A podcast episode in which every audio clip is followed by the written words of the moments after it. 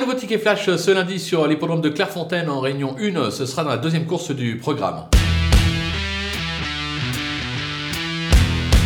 Dans cette épreuve, on va tenter un petit euh, trio. On va prendre deux bases avec euh, le numéro 2, Alcyon euh, Rouge. J'ai bien aimé son succès qui effacé une contre-performance lors de ses débuts.